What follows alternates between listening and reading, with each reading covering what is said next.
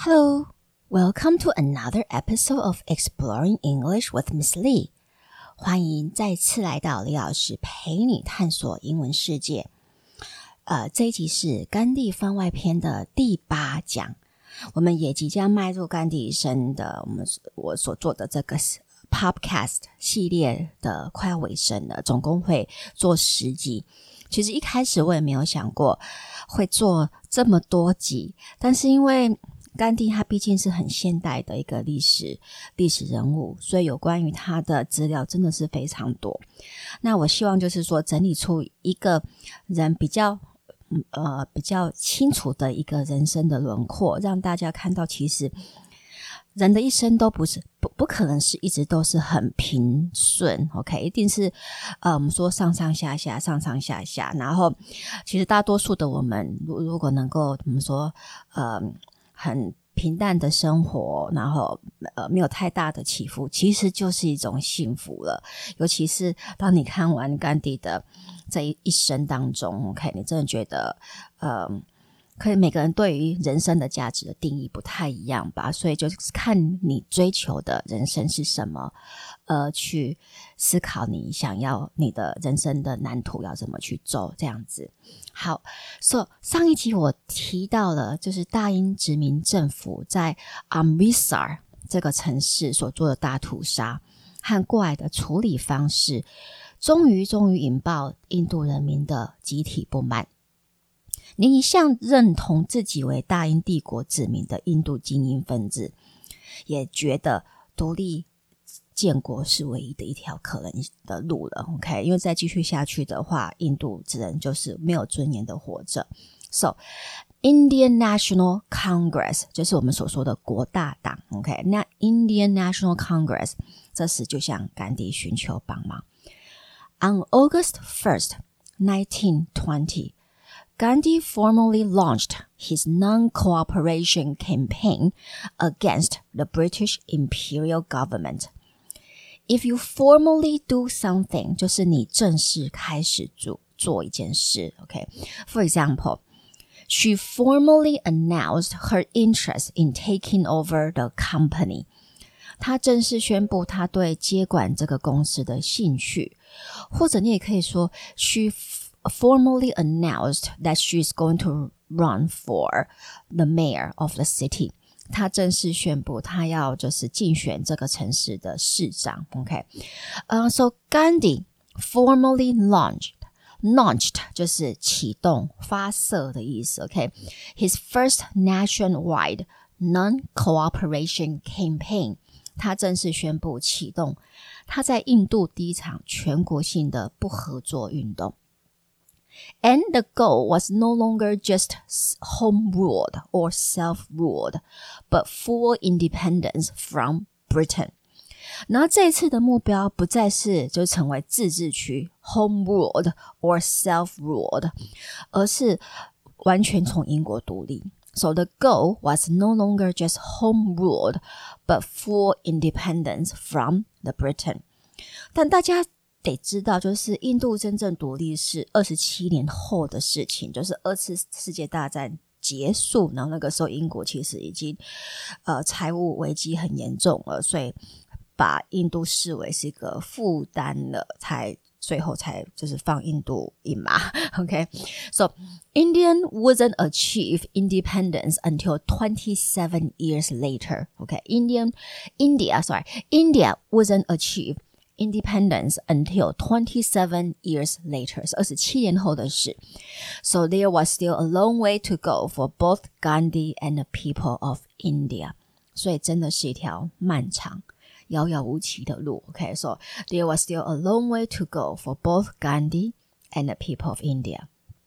So, how did Gandhi promote his non-cooperation movement so everyone in India would know?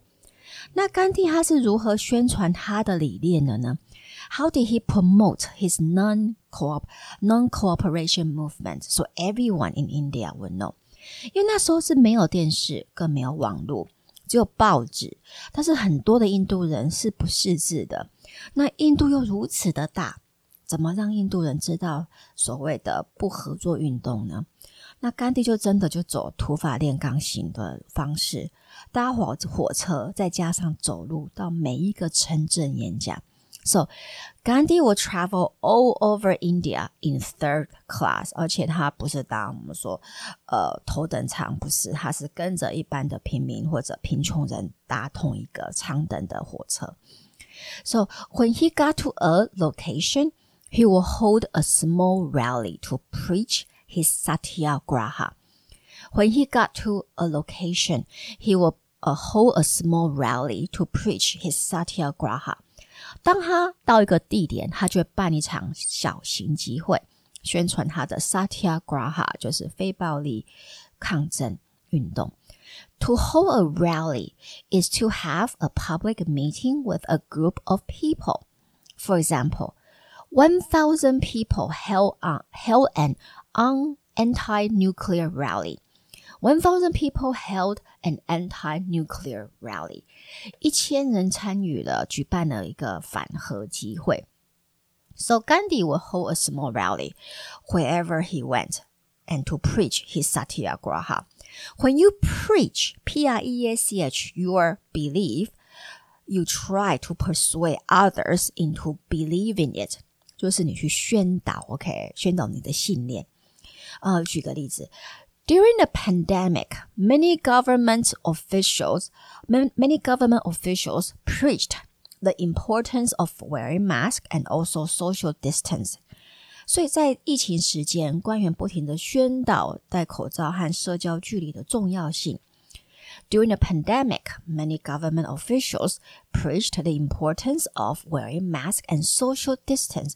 那 preach p r e a c h 通常它会跟呃 preacher 就是牧师这个名词呃比较常呃当做我们说宣教比较常使用啊，这个的意思常常在使用，但是也有一个叫有一个跟 preach 有关的片语，就是 preach to the choir。C H O I R choir 是合唱团，但是当你说 preach to the to the choir，这不是说跟合唱团宣导哦，而是你对已有相同看法的人鼓吹同样的主张，就是有点白费唇舌了。OK，so 举个例子，so 呃，you are preaching to the choir by telling us to wear a mask.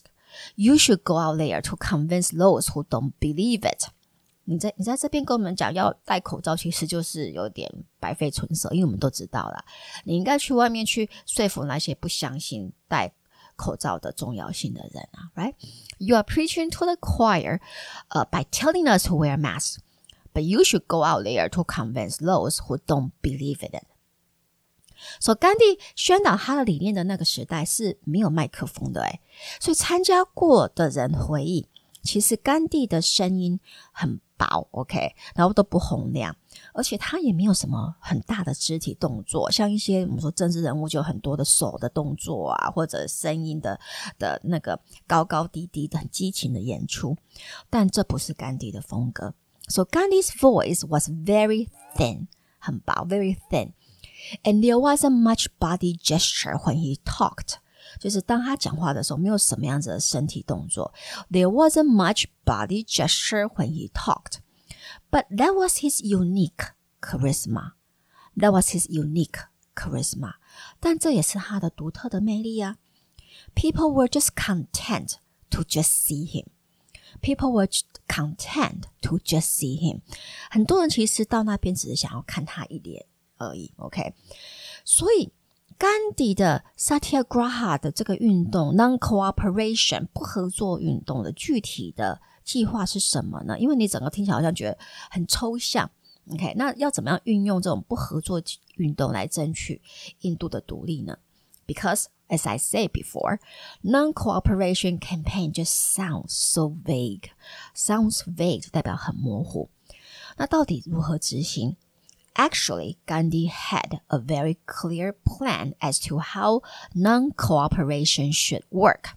其实甘地是有很明确的几个步骤。Actually, Gandhi had a very clear plan as to how non-cooperation should work. OK，虽然他的步他有几个步骤，但是每个步骤我都觉得很难。OK，几乎是不可能。OK，well first. Indians will resign from all honorary British titles such as knighthood. 首先，有被大英政府授勋颁奖过的印度人都要自动放弃那些头衔，像什么骑士啊、公爵啊，OK 等等。So if you resign from a position, you formally announce you are leaving it, leaving it.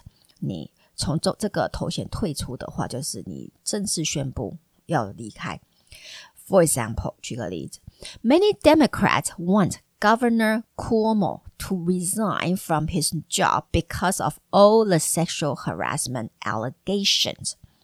这是最近的新闻哦，OK，就是很多民主党人士希望纽约州州长 Cuomo 能辞职，因为这最近呃有一连串对他性骚扰的指控。One more time with that that 呃 headline，就是再一次讲一下那个头条的意思。Many Democrats want Governor Cuomo to resign from his job because of all the sexual harassment allegations. 好，那 back to Gandhi. So the first step of Gandhi's satyagraha was to ask elite Indians, 印度精英 elite Indian, to resign from all honorary British titles. Then students and teachers would stage a walkout from schools. 然后学生和老师要参与罢课活动。Students and teachers needed to stage a walkout from schools. Moreover，再加上 Indian lawyers and judges should also boycott British courts. 印度律师和法官也得背个英国法庭。OK，to boycott，呃，我在美国独立战争的那几集好像有，应该是有讲过，背个 boycott。 American colonists decided to boycott all British things. 美国殖民者哦，被殖民者，OK，殖民地的居住者决定背个所有英国来的东西。嗯，感觉英国一直都在背个，哎，OK，背背个，OK，so，呃、um,，so lawyers, Indian lawyers and judges should boycott British courts. The general population，那一般大众要干什么呢？Well, the general population should refuse to buy anything that is not made in India, as well as refuse to pay taxes. 其他的人则是拒买非印度制的产品和拒绝付税。So the general population should refuse to buy anything that is not made in India, as well as refuse to pay taxes. 你们觉得印度，你你们觉得就是说，印度人有办法配合甘地提出来的不合作运动吗？有办法吗？尤其是那些既得利益的，我们说上流阶层精英的印度人，其实真的是蛮。蛮不可能的，蛮困难的啦，不是不可能，是很困难。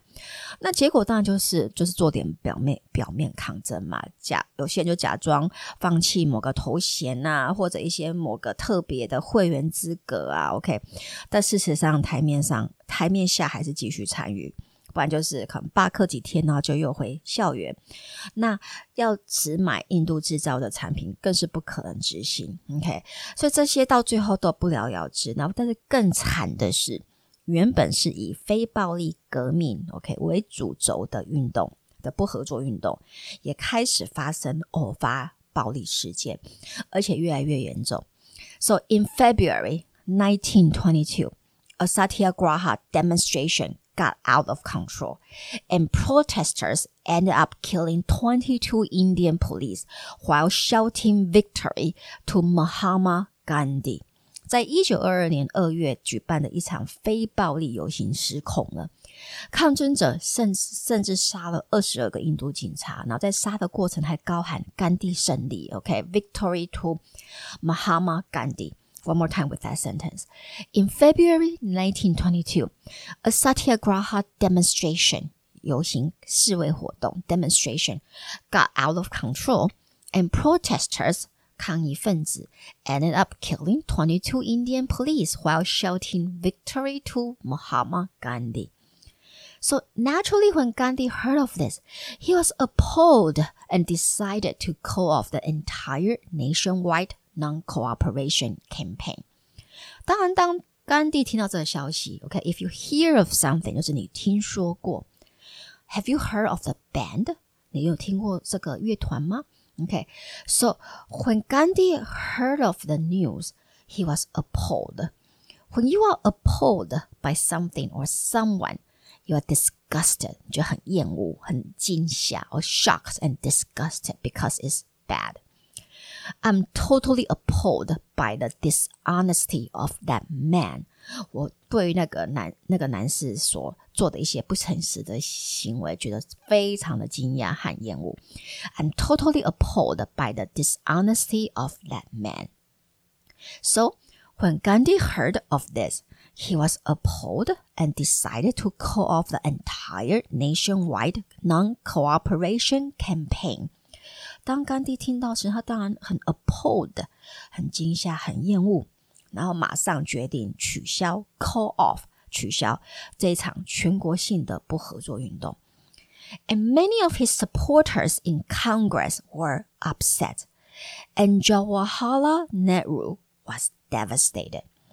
甘地在很多国大会的支持者，OK，many、okay, of his supporters in Congress were upset，都很不高兴，OK，尤其是我们说 Jawaharlal Nehru，就是之后的印度独立的第一任总理尼赫鲁，听到更是真的是心碎了，OK，he、okay? was devastated because Nehru 尼赫鲁 he wanted to keep religion out of the independence campaign。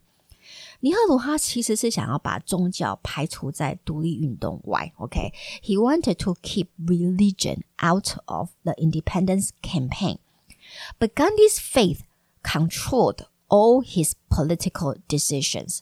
但是甘地的信仰则是掌控了他所有的政治判断和决定。Gandhi's faith controlled all his political decisions. He believes that a nation has to be a moral entity first, not a political one. 在他的想法是一个国家必须要先是一个有道德的主体的存在，先，然后才能够讲到政治的主体的存在。OK，so、okay? in his faith，在他的理念当中，OK，he、okay? believed that a nation has to be a moral entity first, not a political one. 那当然，他又又是被关嘛，OK？He、okay? was charged with writing seditious essays against the imperial government and was sentenced to six years in jail. If you are charged with a crime，就是你被控犯下某个罪行。So Gandhi was charged with writing seditious essays 还记得上一集我们提到 sedition 的用法吗？就是煽动行为。那 seditious 是它的形容词。So Gandhi was charged with writing seditious essays against the imperial government。他被控就是写了颠覆殖民政府的文章啊，and was sentenced to six years in jail，就被判要坐牢六年。And the non-cooperation movement vanished overnight. 甘地入狱时，整个不合作运动就隔夜消失。The non-cooperation movement vanished overnight. Gandhi was then released on February 4th, 1924. 他其实没有被关到六年，他关了两年之后就被释放，due to health reason，主要是因为健康的因素。 the government was seriously worried that he would die in prison. The government was seriously worried that he would die in prison. 殖民政府真的很担心他，万一死在监狱里面，这这下可能就会事情就会闹大了。OK，所以干脆敢把他放出来，因为反正他的影响力已经不见了嘛。OK，when、okay? he was released, he was a broken man, physically and politically. 当他被释放时，其实他已经就是一个残破不缺的人，不仅不只是身体已经残破不缺，连政治影响力也是一样。OK，he、okay? was a broken man, physically and politically. Most of his followers disappeared. 大多数的追随者都不见了，and everything reverted to its old ways, as if all Gandhi's effort efforts had never happened and everything reverted to its old ways as if all Gandhi's efforts had never happened，一切回到以前，形同甘地以前之前所做的所有的努力都没有发生过。Everything reverted to its old ways。所以，if something reverts to its previous state，就是它退回原位的意思。OK， 举个例子，After he broke up with his his girlfriend。he reverted to his old unhealthy lifestyle。在他跟他的女朋友分手之后，他又回去他以前的不健康的生活的方式了。After he broke up with his girlfriend, he reverted to his old unhealthy lifestyle。那大家可能就觉得甘地这下就是可能就从此一蹶不振了吧？ 但是就是如同我之前所提的。Gandhi's path to Indian independence was nothing but smooth. 甘地从政的，就是就是他在呃帮印度取得独立建国的这条路上，其实完全没有一风一帆风顺。OK，就跟一帆风顺一点都没有关。那也如同我之前所提的，每一次都是大英政府出包，然后又给了甘地一个就是。复活的机会，OK，政治复活的机会。那这一次英国政府又做了什么愚蠢的决定呢？其实，在这一次就是 nationwide non cooperation 的失败之后，当然殖民政府当然就觉得说啊，印度人民他他就开始轻视，就是印度的这个建国运动是不可能会达到他们的目标的嘛，因为第一次。这样子的大型活动就是以失败收场，所以呢，他们就怎么样呢？就在 in nineteen twenty eight，在一九二八年，the British and government announced that India's future was to be decided by a commission which was entirely made up of British parliamentarians。就是说，呃，印度就是他就是英呃，我们怎么说？英国政府了，他就决。团建就宣布，在一九二八年，他宣布说，印度的未来，OK，要被一个委员会所决定。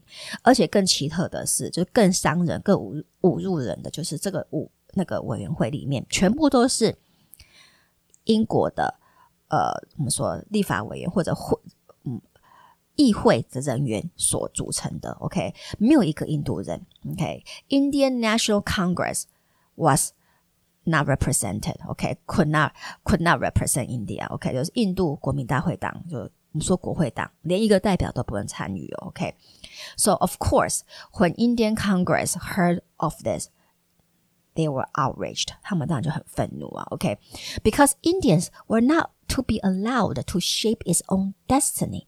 因为他们觉得怎么这太夸张了吧？Indians were not allowed to shape their own destiny.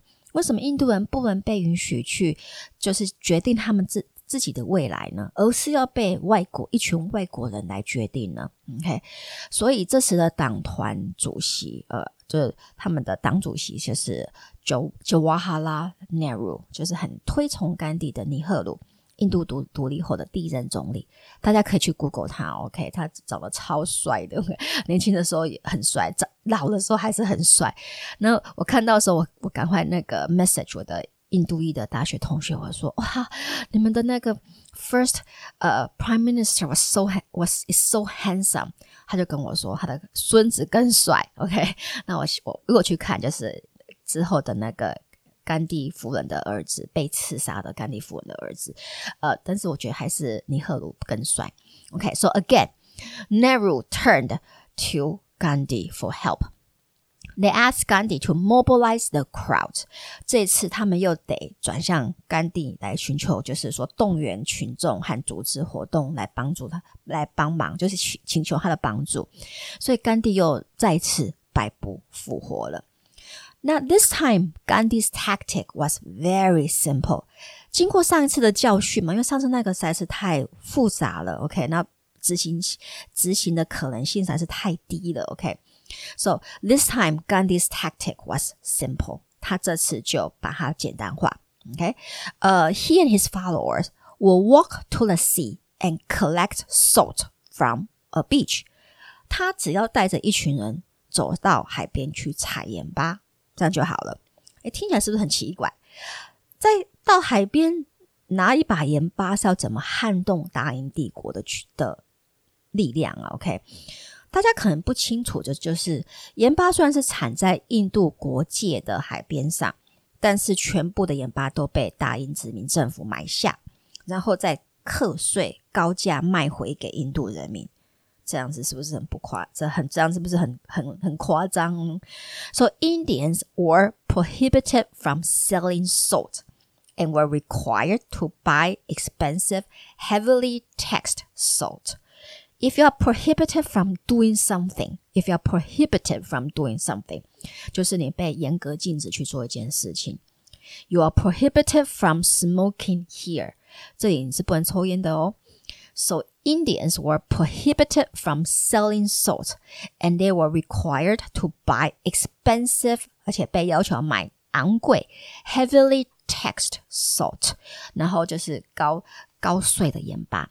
This, of course, affected a great majority of Indians.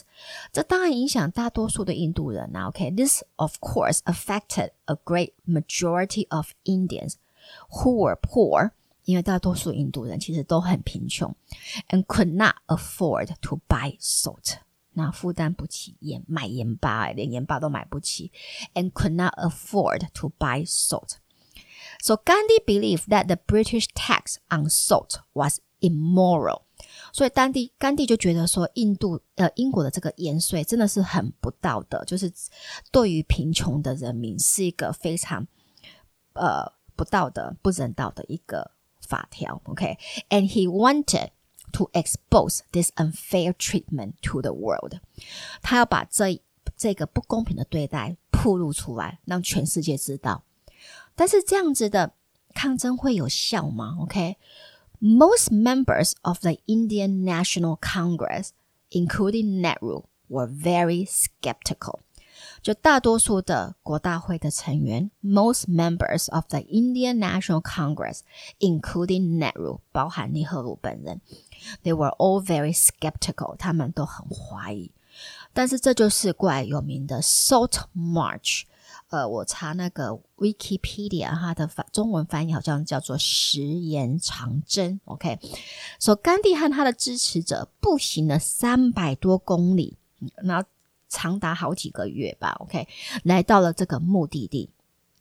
So on April 5th, 1930, Gandhi and his followers finally got to their destination, Dandi. OK，在一九三零年四月五号，甘地和他的追随者，呃，终于支持者终于来到了。